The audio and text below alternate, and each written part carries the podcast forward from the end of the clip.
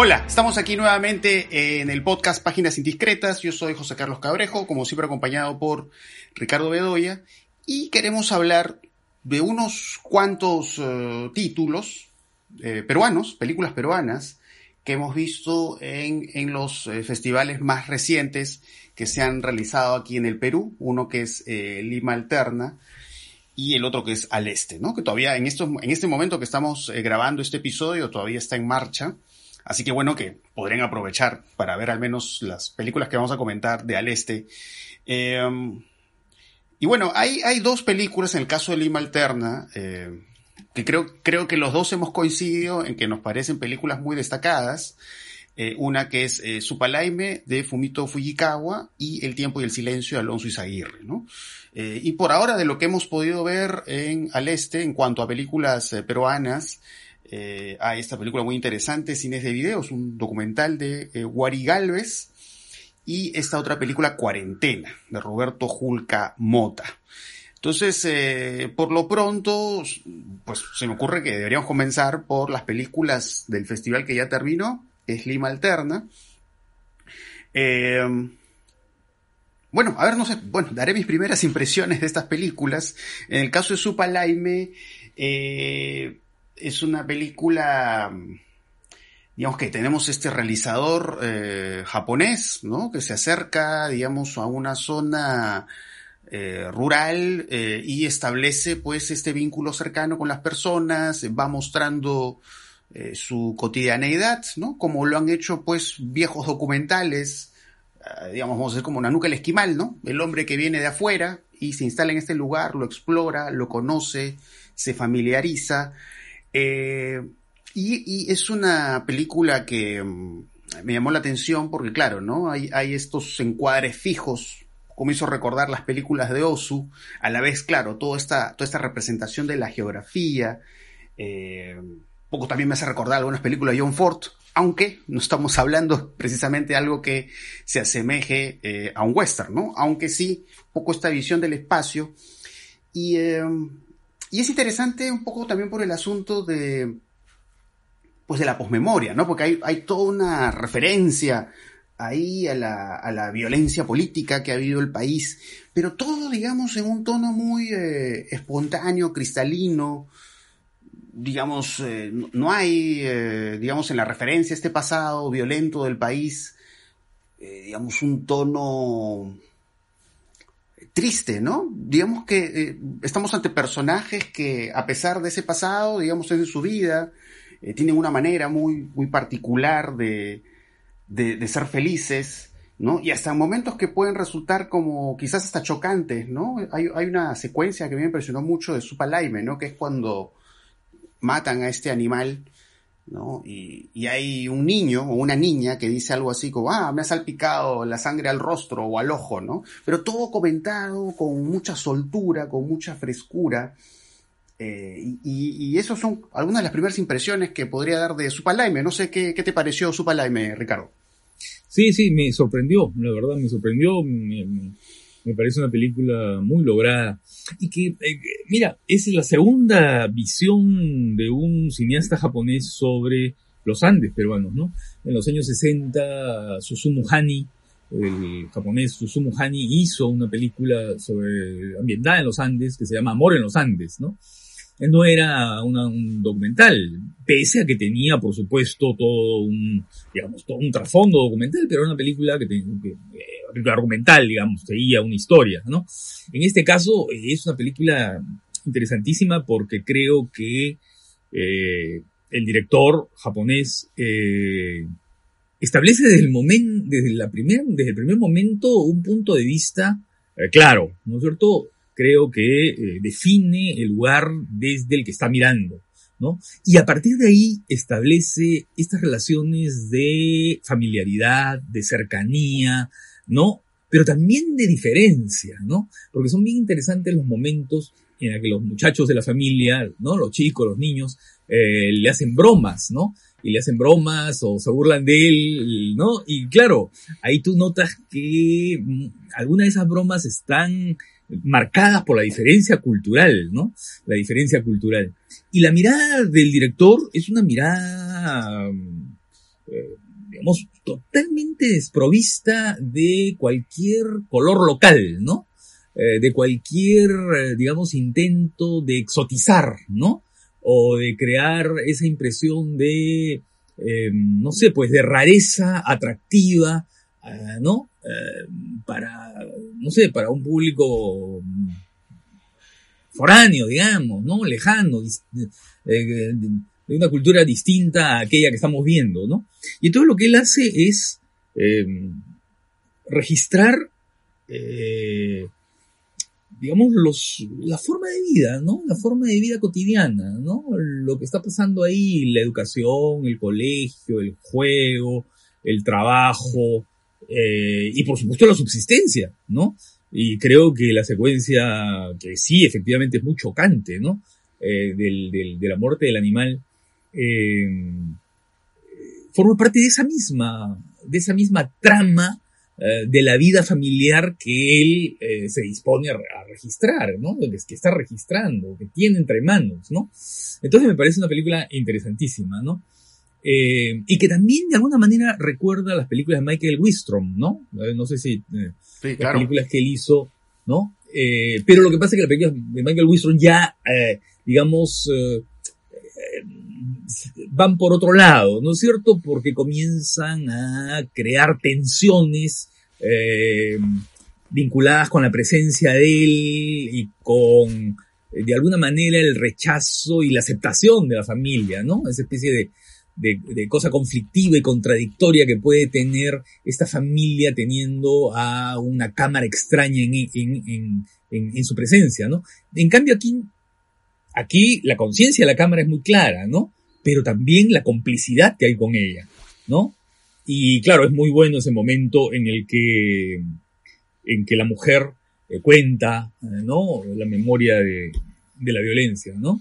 Y lo hace en, de una forma muy, muy relajada, ¿no? Muy natural, muy sentida a la vez, pero sin dramatizar nada, ¿no? Yo creo que ese es uno de los grandes sí, momentos. Sí, de la no, no, hay acentos trágicos, simplemente que, bueno, se asume que es algo que ha ocurrido, que por supuesto es terrible, pero bueno, es como que la vida continúa, ¿no?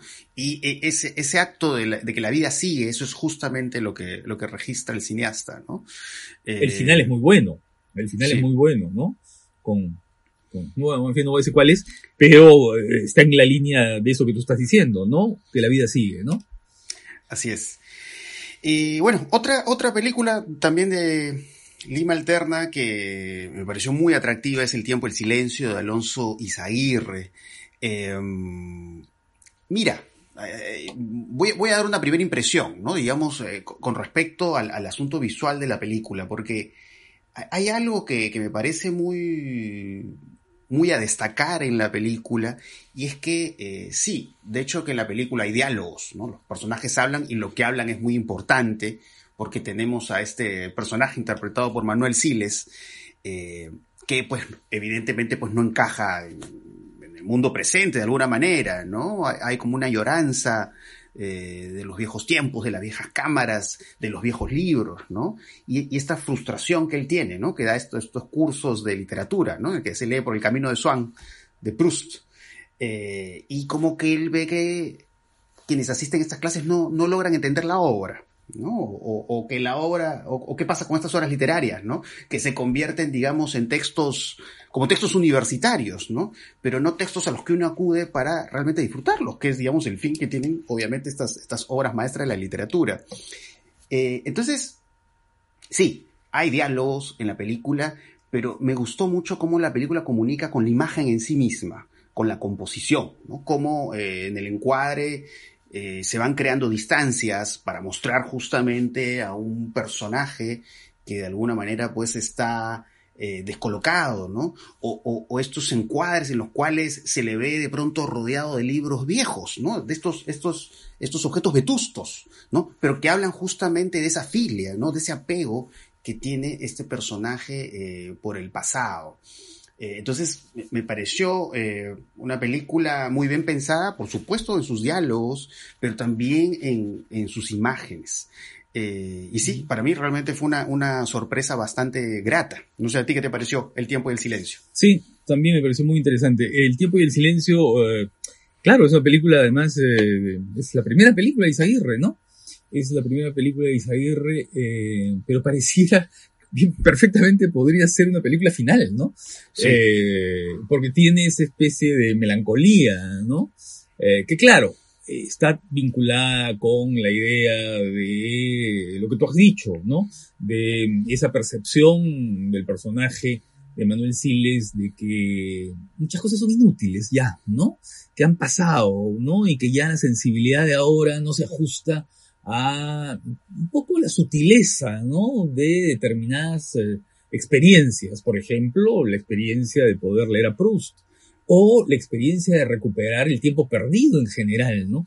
Y eso es bien interesante porque eh, a mí las, lo, que más me interesa de la película es la primera parte, ¿no? Que es eh, un poco los caminos, los caminos que hace Siles por esas calles de Jesús María, perfectamente reconocibles, ¿no?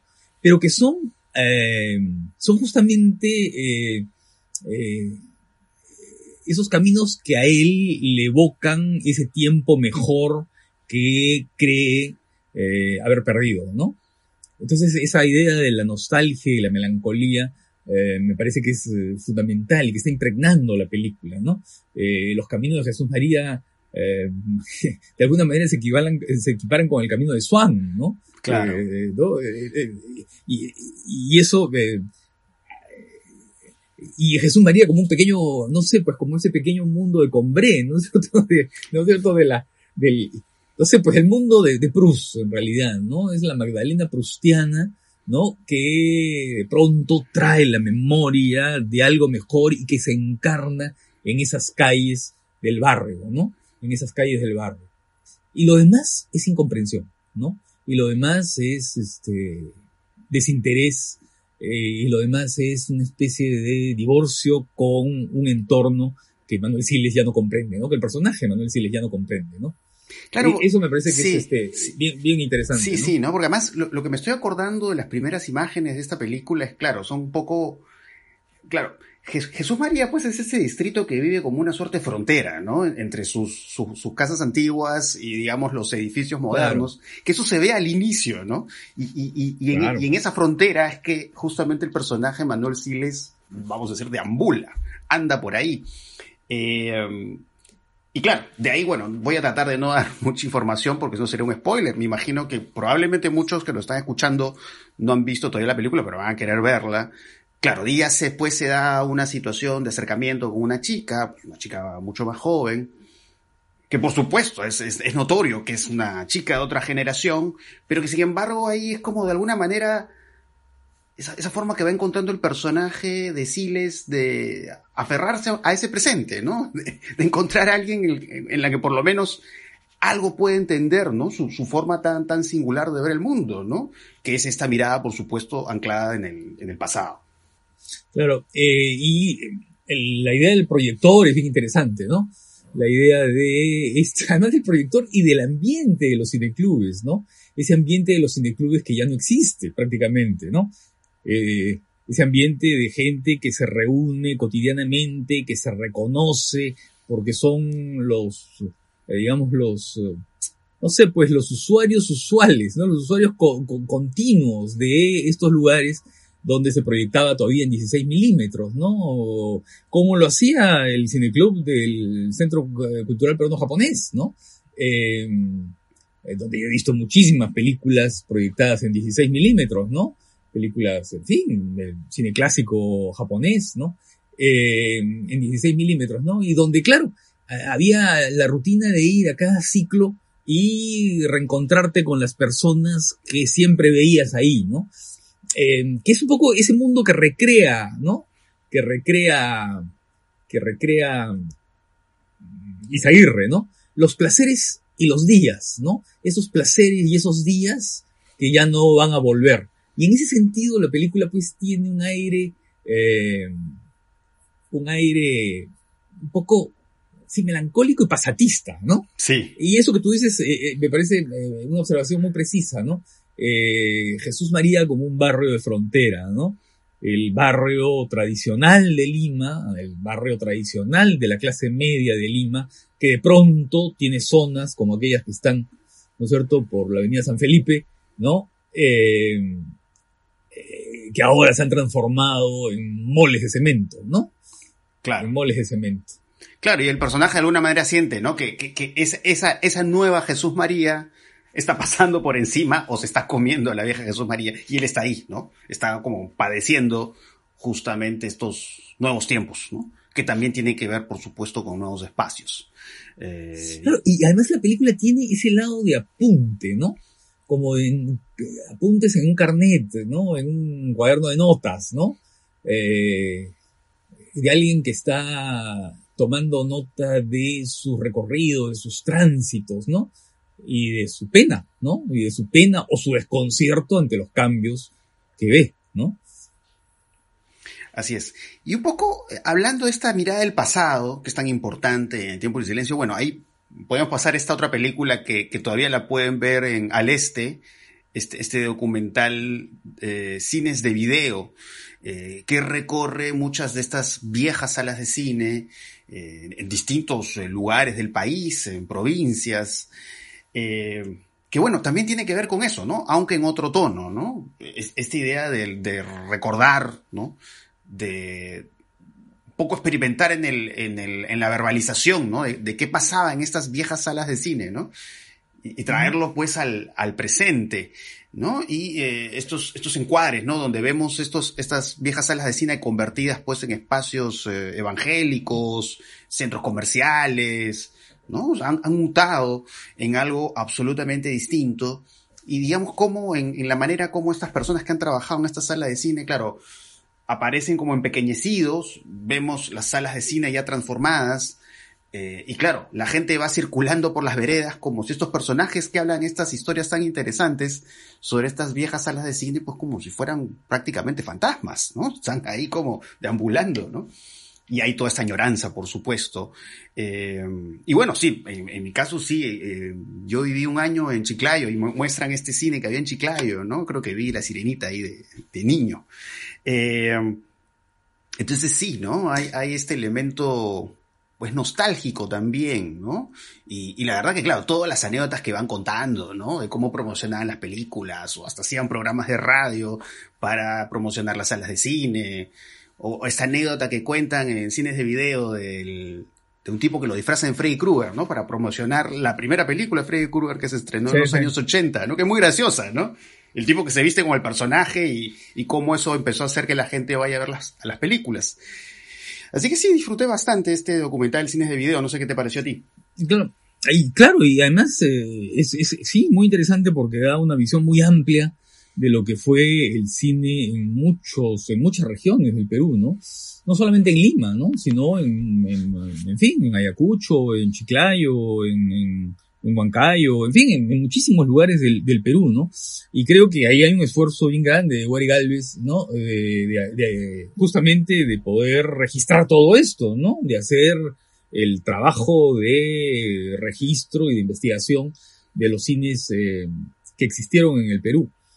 Eh, ahora, yo sospecho que ahora que conversamos esto, los más jóvenes eh, dirán, bueno, ¿y cómo eran esos cines, no? Claro. Porque muchos de los cines que, que se muestran aquí eran los llamados cines de barrio, ¿no?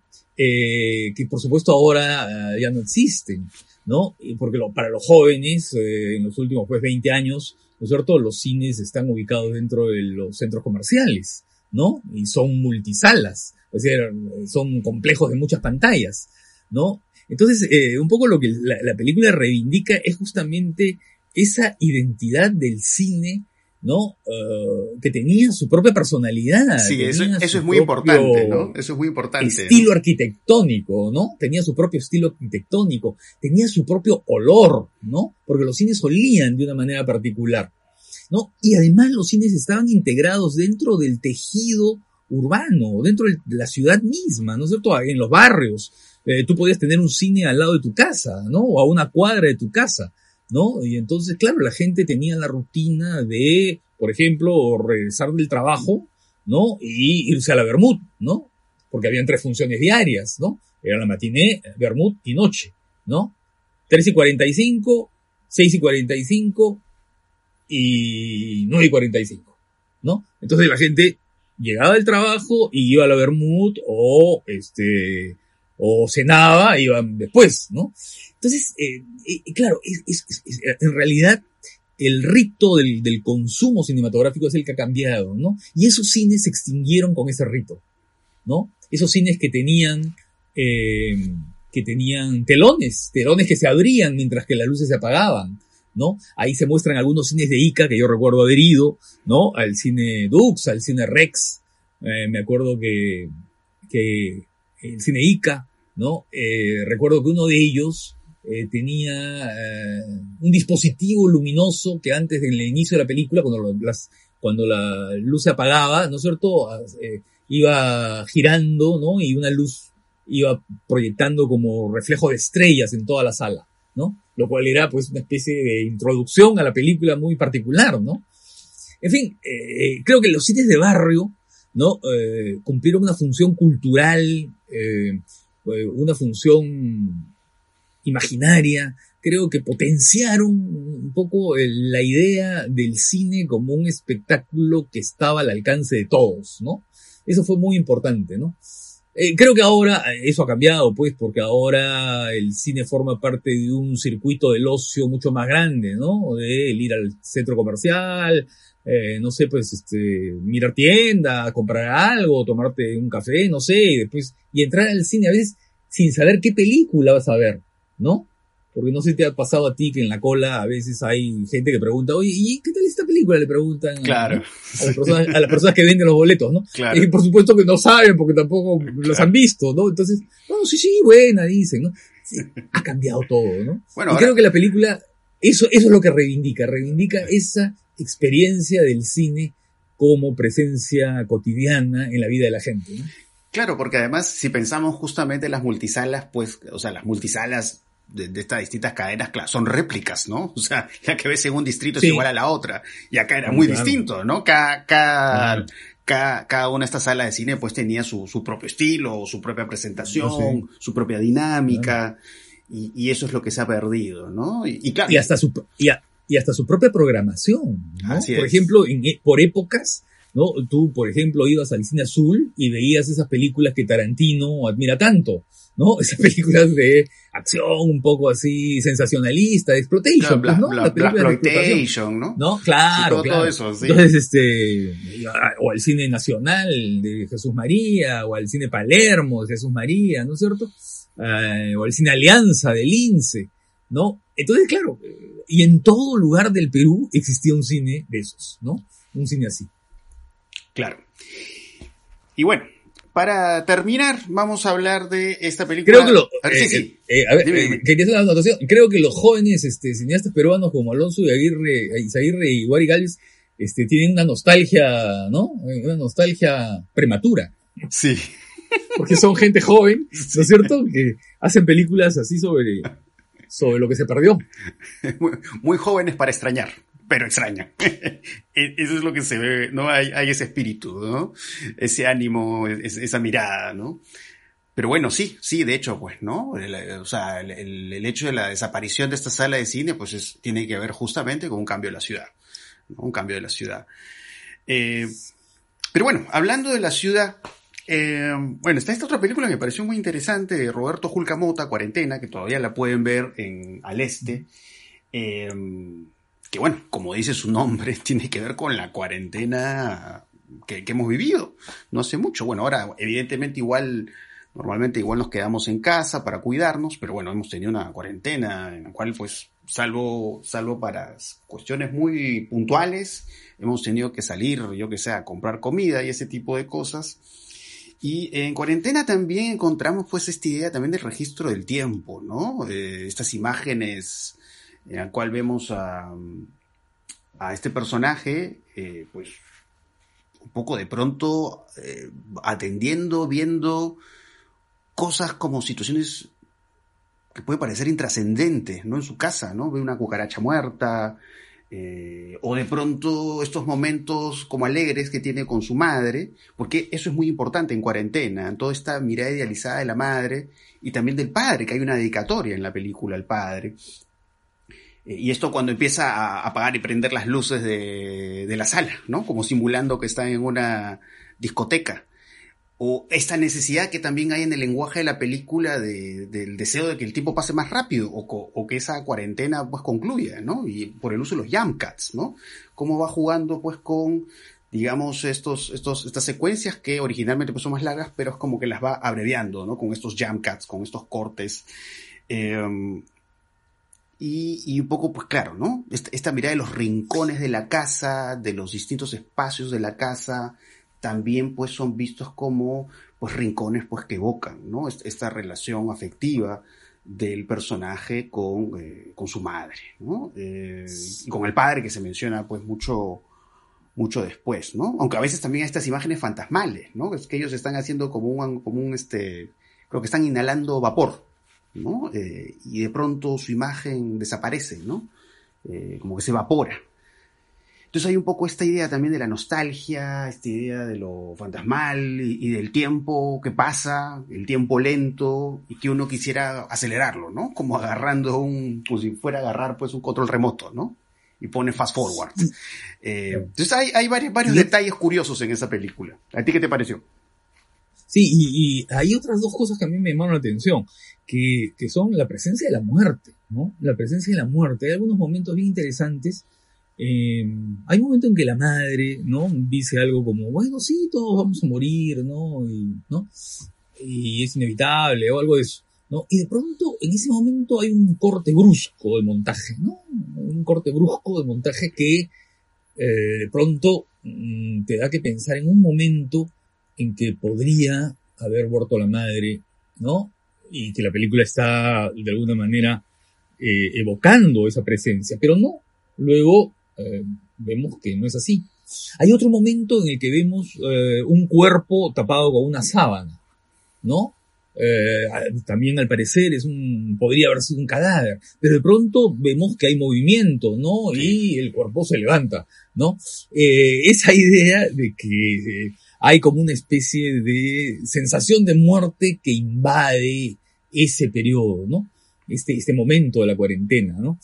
Y otra cosa que me parece interesante en la película es el paralelismo entre eh, esa experiencia del tiempo y del encierro y la creación, ¿no? Porque en el curso de la película vamos viendo cómo el personaje va creando algo. No voy a decir qué cosa es, ¿no? que lo vean, algo que, lo vean y ahí verán qué cosa es lo que está creando. Que lo vean, sí, va creando algo, ¿no? Y que, eh, que al final se anima, ¿no? En la imagen final de la película, ¿no es cierto? Se anima, ¿no? y que de alguna manera eh, está reflejando el hecho mismo de hacer la película. ¿no? El hecho mismo de crear una película en esa situación, ¿no? Entonces, claro, la película va jugando a la reflexión sobre el tiempo, sobre la creación, ¿no? Sobre la creación misma de la película, ¿no? Y por supuesto es un gran homenaje a la madre, ¿no? A, la madre, a la madre a la que le dice, ah, tú fuiste loca, ¿no? Porque la madre comienza a contar eh, historias de su pasado, ¿no? Eh, y claro, hay ese contraste, ¿no? Entre, entre la memoria, ¿no es cierto? Y esa señora que ahora le cuenta al hijo lo que, eh, no sé, anécdotas de aquello que fue, ¿no? Claro. Y hay, hay, además hay mucho humor también en, en, las conversaciones, sí, ¿no? Cuando, eh, cuando, hacen, cuando hacen ejercicios o cuando aspiran el, el, vapor, ¿no? Sí, claro. Y esto cuando él le dice, ¿no? Porque le dice, hablan también del tema de la muerte, la posibilidad de la muerte, ¿no? Y él, ah, yo estoy en la flor de mi juventud, ¿no? Pero estos, estos detalles, ¿no? Muy curiosos. Entonces es como, es una película que toca temas, eh, podríamos decir temas de pronto densos, ¿no? Pero hay una soltura y una espontaneidad a pesar de, claro, este, este elemento mortuorio, ¿no? Que, que se respira en la película, ¿no? Hay momentos de humor a pesar de eso. Eh, y sí, el momento este de que tú mencionas, ¿no? De la persona esta debajo de la sábana, ¿no? Que es como si fuera el equivalente del cuco, ¿no? Del, fantasma este que se te aparece como debajo de la cama. Em, son, son momentos muy buenos. son, son varios detalles ahí que un poco van hablando de, la, de las preocupaciones del, del director. Eh, y bueno, y es una película, digamos, eh, hecha con pocos recursos eh, y que así logra ser muy interesante. Así que, bueno, les diría que si, si, si están asistiendo de modo online al este, pues la vean, ¿no? Vean Cuarentena y vean cines de video. ¿no? Y ya en su momento que puedan ver o volver a ver su palaime y el tiempo del silencio, pues también, por supuesto, en caso no lo hayan hecho todavía. Pero sí, se van a poder ver después seguramente. Sí, sí, seguramente van a poder volver a verlas, eh, así que desde ya eh, les recomendamos que lo hagan, ¿no? Y, bueno, y es importante, es importante que eh, hayamos además dedicado un episodio a, a películas peruanas que además son de pronto quizás estas películas son como el tipo de películas que en otro contexto probablemente no habrían llegado a las salas comerciales. Eh, es lo más probable es que no. Eh, pero bueno, ahora tienen la facilidad de que, bueno, todo esto por ahora se, se, da de modo online y, van a tener la oportunidad de verlas y son películas altamente recomendables y esperemos que las vean y que, bueno, este episodio sirva pues como una motivación para ello. Y bueno, eso ya sería todo por hoy. Eh, así que bueno, ya nos estaremos escuchando en un próximo episodio. Espero que hayan disfrutado mucho, que eh, ahí eh, quede ahí la intriga por ver estas películas en el caso no las hayan visto. Así que ya nos estaremos escuchando en una próxima oportunidad.